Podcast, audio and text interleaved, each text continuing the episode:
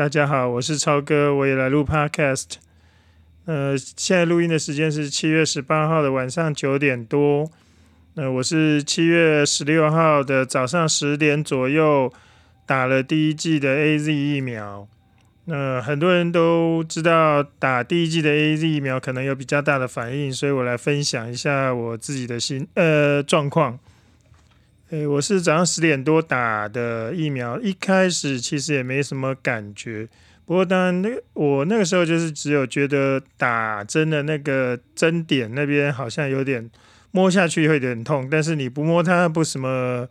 就没有什么感觉。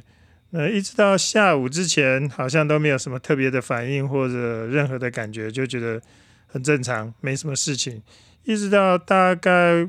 下午晚上的时候吧，就开始有闷闷发热的感觉，然后开始就是身体上也也关节部分开始有点酸痛的感觉，就感觉好像开始要有发烧的症状的那种感觉。但是那时候量大概也就是三十七点多度，也没有特别的高。但是你可以感觉到像就像感冒的那个症，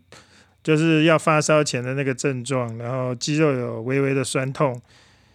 大概心里有数是怎么回事，就早早早睡觉。但是到第二天早上起来的时候一量，就就早上起来就觉得整个头。整个就觉得温度不是已经不是这么低了，那果然凉就是差不多三十八度左右，那肌肉的酸痛当然就更严重了。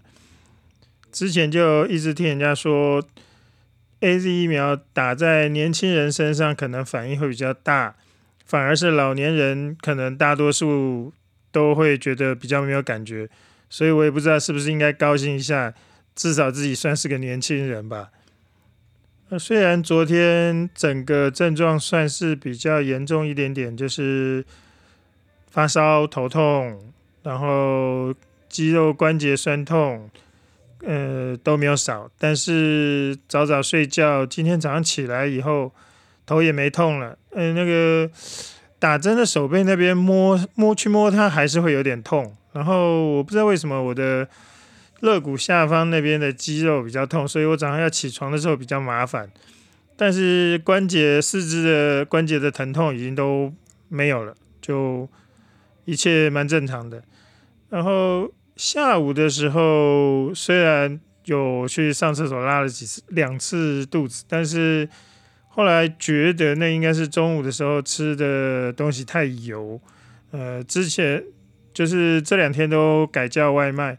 之前我们大部分时间是在家里煮东西，怎么样都比呃外面买来的东西稍微清淡一点，可能说不定就是长期吃的比较清淡。那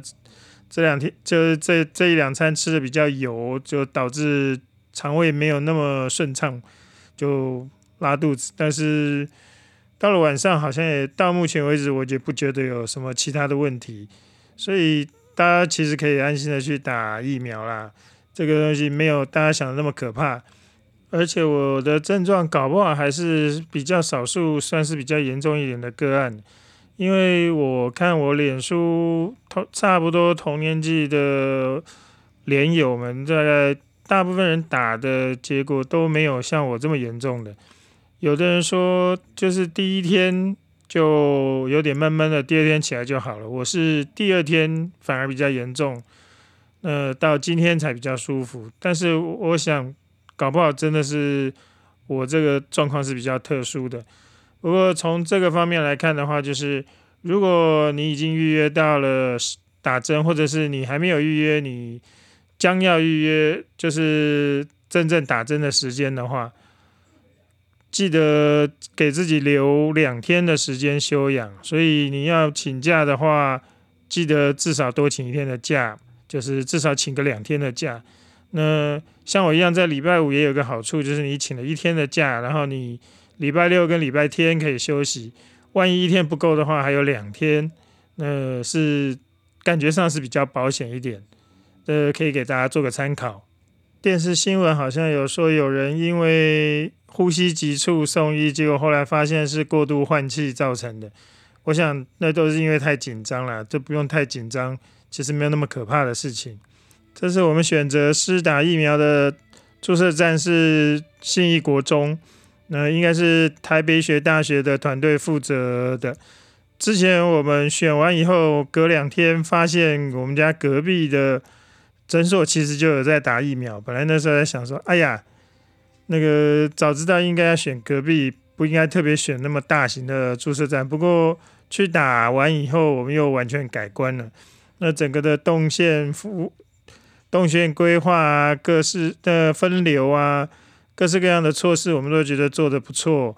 所以，我们现在又改变主意了，是在想说，下一次打第二季预约的时间，也许我们会再选择新一国中作为我们注射的点。大家应该都知道一件事情吧？